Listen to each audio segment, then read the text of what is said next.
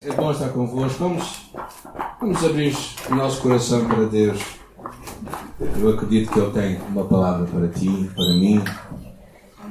Nesta manhã, Senhor, eu, eu peço por mim, eu peço por todas as limitações que eu sinto e até dificuldades, mas eu confio no Teu amor, na Tua graça, que é maior que as minhas limitações. E por isso, fala comigo, Senhor, fala com cada um de nós e ajuda-nos a escutar-te. Em nome de Jesus, amém. amém. Nós, ah, há duas semanas atrás, falámos algumas coisas que eu queria que vocês ah, lembrar convosco, não é? Irmos numa direção errada sempre nos vai levar a um destino errado. Há muita gente que faz más escolhas na sua vida e pensa que o destino vai ser bom, mas não vai ser. Então é muito importante, tu e eu estamos a pensar na, na, na direção que estamos a tomar na nossa vida, para onde estamos a ir. Porque o que estás agora a fazer com a tua vida vai determinar onde tu vais chegar.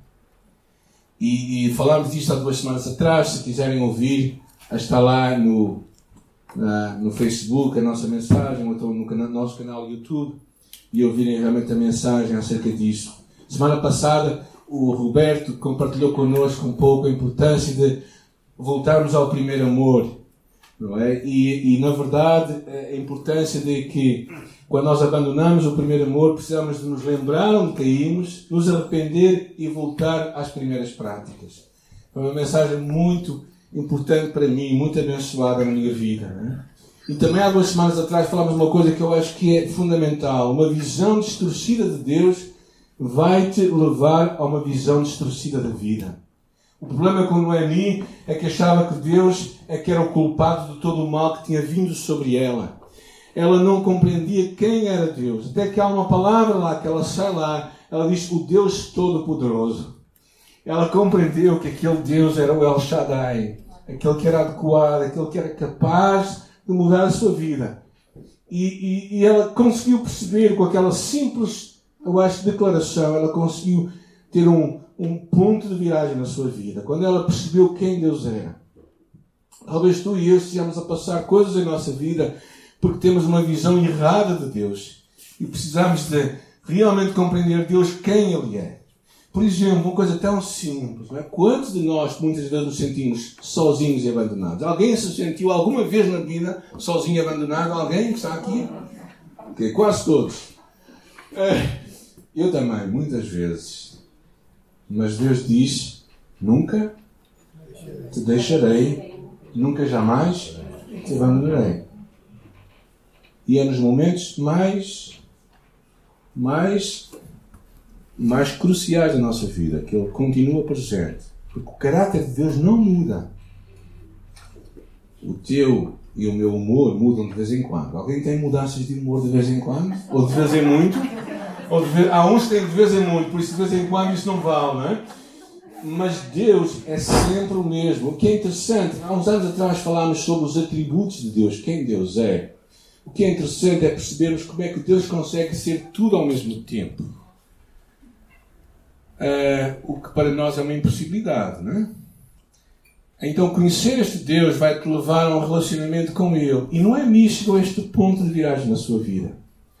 O capítulo 2 que hoje vamos ler, o livro de Ruth, é um capítulo muito interessante porque mostra o Deus de justiça social que sempre foi, o Deus que tinha compaixão dos necessitados, o Deus que ia de encontro àqueles que passavam dificuldades. Ruth, a nora de Noemi, uma moabita, uma estrangeira, decidiu deixar a sua terra e a sua família para ir atrás da sua sogra. Basicamente, era uma, uma mulher que estava completamente vulnerável, que se juntou a outra mulher vulnerável. Porque no sistema uh, judaico, alguém que chegou a um ponto como eles chegaram, a única solução seria que alguém eventualmente se levantasse para resgatar descendência. Ou seja, que eles encontrassem um homem à medida. Um homem que pudesse ser o resgatador, aquele que poderia casar eventualmente com Ruth. É uma história muito interessante e basicamente o título de hoje que eu trouxe é uma chamada para tu e eu termos uma coisa que é disposição para recomeçar. É uma palavra que me tem vindo muito nestes últimos meses. Recomeçar, recomeçar, recomeçar. Termos coragem para recomeçar. E eu espero que o que vamos hoje ler com Ruth te ajude, a ti e a mim. Bem? Ruth capítulo 2, versículo 2. Quem encontrar pode ficar em pé. Vamos ler a palavra de Deus, está bem? Ruth capítulo 2, versículo 2. Se puderem, vamos ler. Ruth, a Moabita, disse a Noemi: Deixa-me ir para recolher espigas no campo de quem permitir. E ela lhe respondeu: Vai, minha filha. E ela foi, e chegando ao campo, recolhia as espigas que os ceifeiros deixavam para trás. E por coincidência, ou algumas versões dizem, e por sorte, aquela parte da plantação pertencia a Boaz, que era da família de Elimelech. Amém. Podem sentar, irmãos. Ah, é interessante, esta, esta, esta, esta, esta história tem muitas lições interessantes. E esta parte fala acerca da do Deus que olhava para aqueles que eram necessitados. O Deus que estabeleceu princípios para que a justiça social as pessoas não ficassem entregues à miséria. O Deus que fazia cabazes, ou melhor, que proporcionava cabazes ou cestas básicas para os mais pobres. E como é que ele fazia isto? Começa a olhar de lado para mim. Como é que ele fazia isto? Basicamente estabelecendo uma lei na qual havia em todas as colheitas havia, havia nas colheitas coisas que não eram recolhidas, que ficavam lá, para que os mais pobres, os mais vulneráveis, pudessem ir atrás e apanhar. Deuteronômio capítulo 23 e 24 fala acerca disso, que é muito interessante. Mas eles tinham de. De quê? De ir lá buscar. ok, alguém está a ouvir a mensagem hoje. Okay. E basicamente, eles não tinham que ter medo de arriscar eu acho interessante. Não é? Deixa ir ao campo, dizia Ruth, e apanharei espigas. É interessante esta coragem, sem saber como seria recebida. Na verdade, se vocês lerem, vocês vão perceber que havia o risco dela ser maltratada, dela ser abusada, dela receber, ouvir algumas coisas que não seria muito apropriado. Mas como era moabita, como era uma estrangeira ainda por cima, ainda era mais fácil que aqueles homens que estavam lá a trabalhar lhe dissessem aqueles comentários menos honrosos. Mas ela saiu. Ela não teve medo de arriscar. Ela tinha basicamente uma escolha: ou ficar no seu conforto miserável, ou sair e arriscar. E às vezes quem quer recomeçar tem sempre que arriscar. E, e, às vezes, né, eu sei que pessoal que, particularmente às vezes, viajam para longe, ou muitos dos imigrantes, né, percebem um pouco o que eu estou a falar, mas acho que todos nós na nossa vida temos momentos em que temos que arriscar. Em que temos que sair do status em que estamos, da, da situação em que estamos, e precisamos ter coragem para sair. Porque onde nós estamos não é onde nós queremos ficar. E, e, é interessante porque às vezes o que nos tolhe é o medo. Não é? Eu comecei aqui há uns, uns, uns quatro meses, cinco meses atrás, aceitei uh, trabalhar com um ministério cá em Portugal que é para a plantação de igrejas. Ajudar igrejas para plantar outras igrejas através de uma, do ensino. Não é? E quando eu aceitei aquilo, eu falei com a minha esposa, conversamos e ela achou que era uma boa, era uma boa ideia. Não é? Ela sabe que eu eu sou uma pessoa que gosto muito pouco de trabalhar, sou muito preguiçoso, não gosto de desafios. E ela disse-me, eh, pronto, eu acho que é uma coisa. Agora, sinceramente, durante este tempo eu tive muitas alturas em que eu tive medo, em que eu tive receio, em que eu pensei, eh, porquê é que eu aceitei isto? isto vai ser... Agora as igrejas não querem, não estou a pensar em plantar novas igrejas, estão a pensar em guardar aquelas que têm. Mas Deus tem-me incomodado muito estas últimas semanas, não é? no meio dos meus medos pensar assim, bem, se Deus te chama, então Ele vai ser capaz de fazê-lo. Há um versículo que diz assim, porque Deus é o que opera em vós, tanto o querer como o efetuar se na sua boa vontade. Se Deus chama para alguma coisa, e Ele é poderoso para fazer. Agora, a maior dificuldade, muitas vezes, tu e minha, é que não é Deus que nos chama. Nós é que nos voluntariamos, não é? E quando nós é que nos voluntariamos, então nós é que temos que ficar com com, com a fatura para pagar. Mas quando Deus te chama, então o medo, verdadeiramente, o maior objeto do medo só pode ser Deus. Era de Deus que tu e eu devíamos ter medo. Não aquele medo de medo, mas aquele respeito por Deus e por aquilo que um dia tu e eu vamos ter que apresentar diante dele.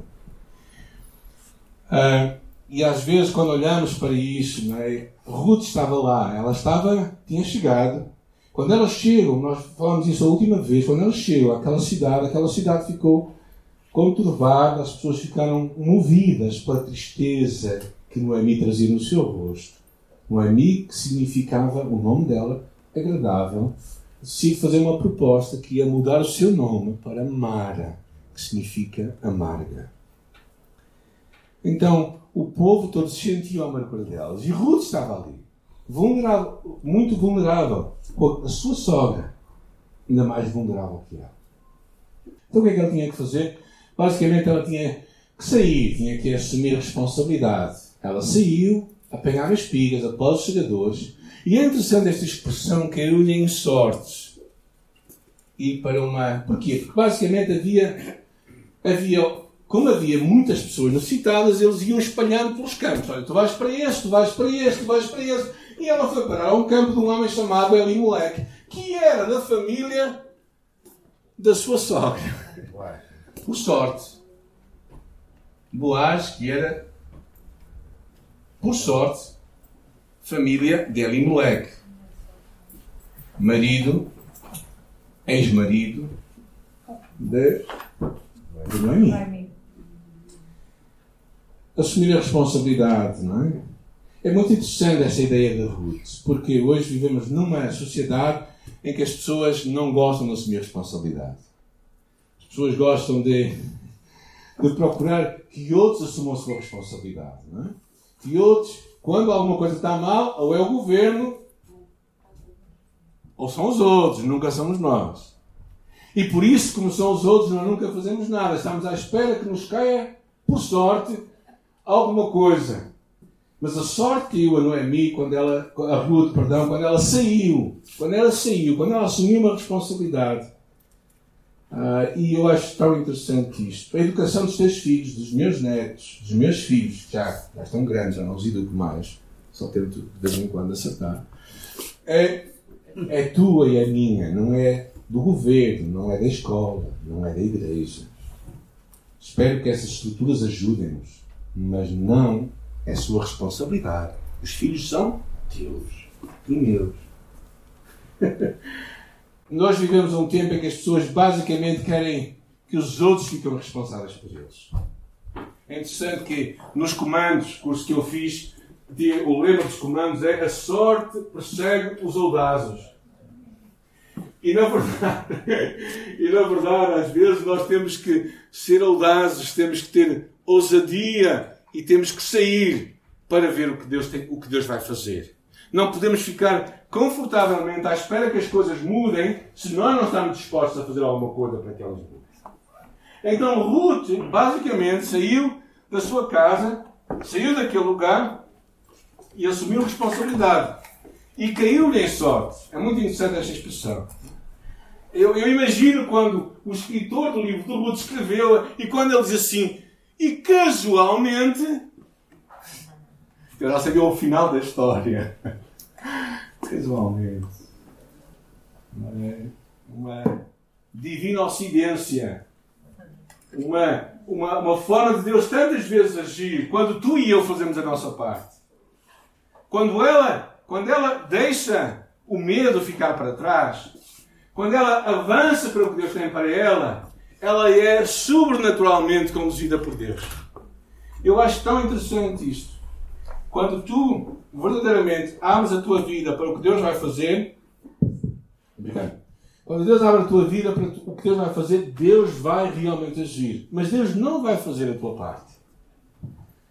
Uh, uma coisa que tu e eu precisamos entender é que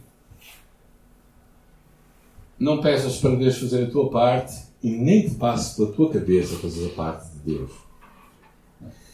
Mas eu acho que às vezes, uma leitura da fé que às vezes é tão errada no nosso meio é nós lançarmos sobre Deus aquilo que é nossa responsabilidade. É interessante aquele versículo que diz: Lançai sobre Ele todas as vossas.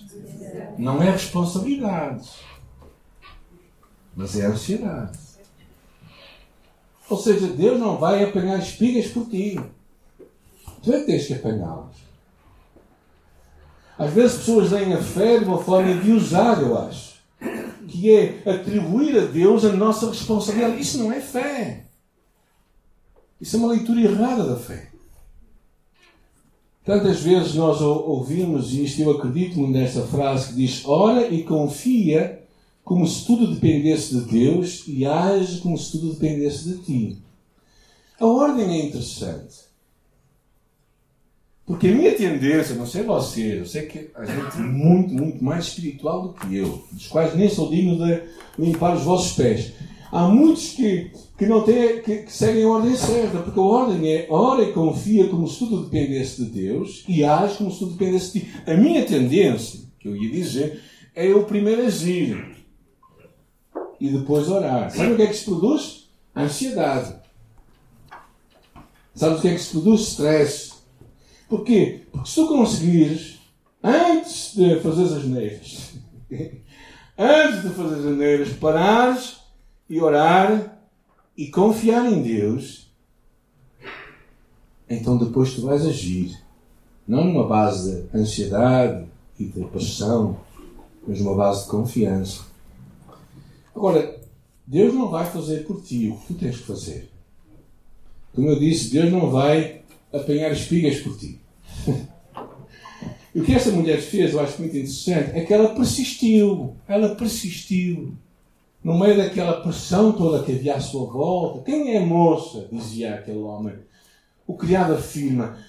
Disse-me ela, deixa-me colher espigas e juntá-las entre as gavelas após os segadores. Assim ela veio e desde a manhã está aqui até agora. Desde a manhã, a não ser um pouco esteve sentada em casa. Esta mulher trabalha. Esta mulher foi ousada. Esta mulher foi em frente. Um caráter incrível. Uma mulher persistente. E muitos de nós queremos recomeçar a nossa vida sem trabalhar, sem perseverança. Mas é interessante este, um pequeno pormenor aqui. Aquele trabalho e tudo, onde é que ela esteve? No final do versículo. Alguém consegue ler? Teve na casa é? sentada. Ela teve um espaço para descanso. Sabate. Descansar para nos alegrarmos. Descansar para agradecermos. Descansar para alegrarmos a nossa alma. Um dos meus maiores pecados foi nunca descansar para isso verdadeiramente é um pecado. Porque tu abusas do corpo que Deus te deu, da energia que Deus te confia, e não encontras um espaço para te alegrar. Curiosamente, o próprio Deus diz no livro de Gênesis. O que é que diz lá? Alguém sabe? Descansou das suas obras.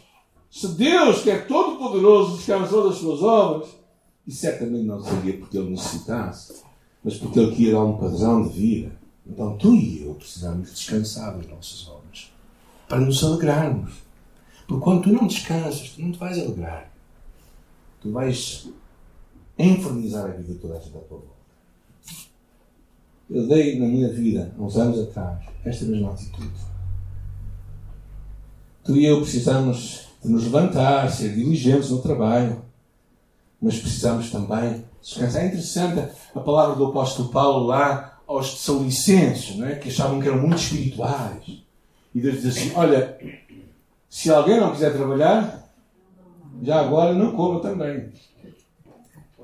Ou seja, a importância de nós aprendermos a responsabilidade, a sermos dirigentes, a persistir a história desta mulher é uma história incrível. E realmente, é, melhor da história ainda está para vir. Mas o que ela começa aqui, a, começa aqui a, a, viver é um pouco uma lei que todos nós sabemos, mas que às vezes já não acreditamos tanto. Que é a lei da semeadura e da ceifa. Diz lá a palavra, então Boaz, aquele homem que era o dono daquela terra, disse a Ruth, Oh, filha minha, não vais escolher por outro campo, nem tampouco passos aqui. Ficarás aqui com as minhas moças, as minhas empregadas. Ah, os teus olhos estarão atentos no campo para que cegarem e irás após elas. E não dei ordens aos moços que não te molestem. Estão a ver o que acontecia? Tendo, tendo tu sede, vai aos vasos e bebe que os moços tirarem também. Então ela caiu sobre o seu rosto e se inclinou à terra e disse: Por que é que eu achei graça aos teus olhos? Para que faças caso de mim, sentiu uma estrangeira. É muito interessante esta pergunta de Ruth. Por que é que tu fazes isto para mim? Eu sou uma estrangeira. Nem sou do teu povo. Naquela altura havia uma certa repulsa, uma certa, realmente, afastamento dos estrangeiros da sociedade judaica.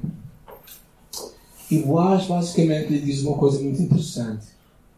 Ele diz assim: Sabes porque é que estás a ser abençoada? Porque tu abençoaste. Eu sei o que tu fizeste à tua sogra. Eu sei como tu cuidaste dela. Ela nos dá aqui uma grande lição que da vida tu vais ver, que é a ideia de que tu, quando abençoas alguém, tu vais ser abençoado. E Ruth vive isto. Ruth percebe, e eu acho que precisamos lembrar que este é um princípio universal para todas as pessoas e para todos os lugares. Quem planta mentira, colhe traição. Quem planta a verdade, colhe lealdade. Quem planta confiança, colhe descanso. Quem planta inveja, colhe mediocridade. Quem planta contenda, colhe solidão. Quem planta ódio, colhe amargura. Quem planta amor, colhe ternura. Então, basicamente, o que ele também mostra aqui, que nós percebemos, é verdade que tudo que tu plantaste vais colher a seu tempo. Isto é para as coisas boas e para as coisas más. Alguns dizem que quem semeia ventos, colhe tempestades. Ou seja, se tu estás a pensar nisto e vês, olha esta mulher, esta mulher deixa o seu conforto lá em Moab, uma terra onde havia algum alimento, mas onde houve morte para Noemi, ela deixou aquele seu conforto e volta para a sua terra e vai com a sua sogra para a terra de Israel. E lá ela começa a experimentar realmente a bênção de Deus.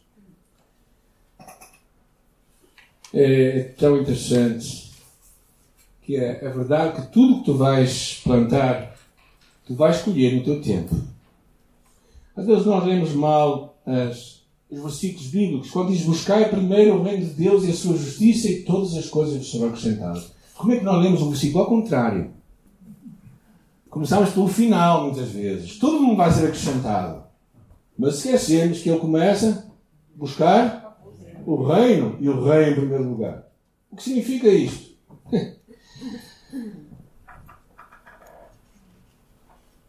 ah, significa buscar a vontade de Deus para o meu dia a dia, significa escolher estar num lugar onde eu vou ouvir Deus falar comigo, na igreja, por exemplo, crescer na minha fé, servir os outros, ofertar com a certeza que Deus me vai abençoar, confiar que Ele sempre virá ao nosso encontro, sempre que o buscarmos. Ele sempre virá ao nosso encontro. Então o que ela faz com a sua, aquilo que ela, que ela recebe é muito interessante, porque e tomou e veio à cidade e viu a sua sogra o que tinha apanhado. E também tirou e deu-lhe o que se precisava depois de fartar. Parece que de alguma forma Ruth tinha uma vida à parte da sua sogra, ao que lemos para este versículo, mas era generosa e ela abençoou a sua sogra. É, realmente era o propósito da sua ida lá. Ela abençoou a sua sogra, ela investe na vida da sua sogra. É tão interessante isto pensarmos nisto, ela, ela aprender a reinvestir a sua vida. Uh, Deus não nos criou só para nos abençoar, Ele nos criou para ser uma bênção para os outros. Isso pode ser feito no teu dia a dia, onde tu estás a trabalhar, quando tu dás tempo para ouvir as outras pessoas. Isso pode ser no teu dia a dia, quando alguém precisa de uma ajuda, não é? Ah, e, e quando tu ages para investir na vida deles, então tu estás realmente a abençoar os outros. Há muitos de nós que temos uma visão hedonista da vida, ou seja, é para o meu prazer, é para mim próprio. Infelizmente, hoje a religião, mesmo evangélica, chamada evangélica, prega muito uma ideia de satisfação pessoal. Mas o final da nossa vida não somos nós. O final da nossa vida é abençoarmos a nossa comunidade e os outros à nossa volta. Precisamos de, de mudar a nossa forma de pensar como o mundo pensa. E muitos de nós, mesmo sendo crentes, achamos que o final de tudo somos nós próprios. Não, quando tu és abençoado e quando tu partilhas a bênção, tu vais continuar a ser abençoado. Há um ciclo de bênção na tua vida. Mas uma das, uma das valores essenciais da fé cristã é nos importarmos, é o partilharmos. É não conseguirmos fechar o nosso coração àqueles que passam necessidades. É quando vemos um irmão a passar necessidades não só orar por ele e mandá-lo embora, mas estar disposto a fazer algo mais por ele. Eu não consigo ver um outro evangelho. Eu costumo sempre dizer, eu não consigo deixar de ver, eh, eu costumo sempre dizer, não temos um evangelho social, mas o evangelho é social. Ele tem que ir mais além de nós. Ele tem que agir para bem de outros. E Ruth percebia isto. Ruth começou a ter uma visão incrível. E por causa disto, ela teve, ela esperou coisas novas. É muito interessante porque aqui começa-se a abrir um novo, uma nova porta para esta mulher. Então Noemi disse à sua nora: Bendito seja ele do Senhor. Esse homem que era Boaz, que ainda não tem deixado a sua beneficência nem para com os vivos nem para com os mortos. E disse Noemi: Este homem é nosso parente chegado e um dos nossos amigos. Como é que é que acontecia em Israel? O costume em Israel era quando alguém morria, o descendente ficaria com a viúva, para que ela tivesse filhos e para que a descendência daquela família pudesse continuar. E também para que aquela mulher não ficasse entregue a si própria, sem qualquer apoio. Então, de alguma forma, por sorte, Noemi, a Ruth foi parar precisamente num lugar onde havia um homem chamado Boaz, que era da família de Elimelech, o seu ex-sogro, e que podia redimi-la. O que significava isto? Poderia tomar o lugar da sua dívida. Poderia realmente prover descendência. Porquê? Porque verdadeiramente o que ela estava a colher era miséria. Era uma miséria que ela tinha à sua frente. O seu futuro era miséria por causa da morte do seu, do seu, do seu marido, por causa da morte do seu sogro. Mas o que estava ali era um futuro diferente. E de alguma forma, este homem chamado Boaz torna-se um grande exemplo de Jesus para nós também, uma figura de Jesus, como Jesus também nos vem tirar da nossa miséria, nos vem resgatar da nossa maldição. É interessante que a palavra de Deus diz lá no livro de, de Pedro, diz assim, Cristo morreu por nós, o justo pelos injustos, para nos conduzir a Deus. Cristo veio nos tirar de uma morte certa, de uma morte segura para uma nova vida por causa do seu amor por nós. Na Páscoa era permitida a libertação de um prisioneiro. E naquela altura o povo de Israel escolheu libertar Barrabás em lugar de Cristo. Barrabás era, um, era alguém que estava a levantar uma, uma, uma, uma convulsão política lá e por isso eles pediram para que Barrabás fosse solto e que Cristo fosse morto. A tradição é interessante, conta que Barrabás. Tradição, ok? Não está na Bíblia, não, ok? Okay? Para depois não ir lá à procura. A tradição conta que Barrabás, quando passou pela cruz, com lágrimas nos olhos, diz: Essa cruz era minha. E de alguma forma a cruz de Cristo era tua e era minha. Porque todos nós precisávamos morrer por causa do nosso pecado. O salário do pecado é a morte. Mas o dom gratuito de Deus é vida eterna por Cristo Jesus, nosso Senhor. Cristo se torna maldição por nós, a fim de que nós fôssemos feitos justiça de Deus. A troca foi feita. Qual é a tua escolha? Ao pensar na história desta mulher e ao terminarmos este tempo juntos, talvez esteja num momento na tua vida em que as coisas não estão como tu gostarias de estar. O é importante primeiro é tomar a direção certa, fazer as escolhas certas. Isso é o mais importante agora, se quer chegar ao destino certo. Certo? Mas também não deixes de arriscar, não deixes de te levantar, de acreditar que as coisas podem mudar. Assuma a tua responsabilidade. Uh, assuma, faz a tua parte e, e percebe uma coisa: o que tu vais semear, tu vais colher. Pode não ser agora, pode ser mais tarde. Uh, um dia tu e eu vamos estar diante do último juiz a quem vamos prestar contas. Eu não sei o que é que tu esperas ouvir da sua boca. Não sei o que é que tu hoje, se tivesses hoje partir para a eternidade, alguém vai partir para a eternidade hoje? Não há candidatos, não é? Ainda não há candidatos, ok. Uh, eu sei que todos nós cantamos Vem Jesus, mas nós vamos para que Ele venha, não para que nós vamos. Percebem? E quando Ele vier, vamos todos uma vez, não é? Agora, quando nós formos, somos nós individualmente, ok. Mas não há mal, irmãos. Eu também não quero ir hoje. Também fiquem em paz, eu também não quero. Acho que ainda tem algumas coisas para fazer aqui na Terra, possivelmente, digo eu.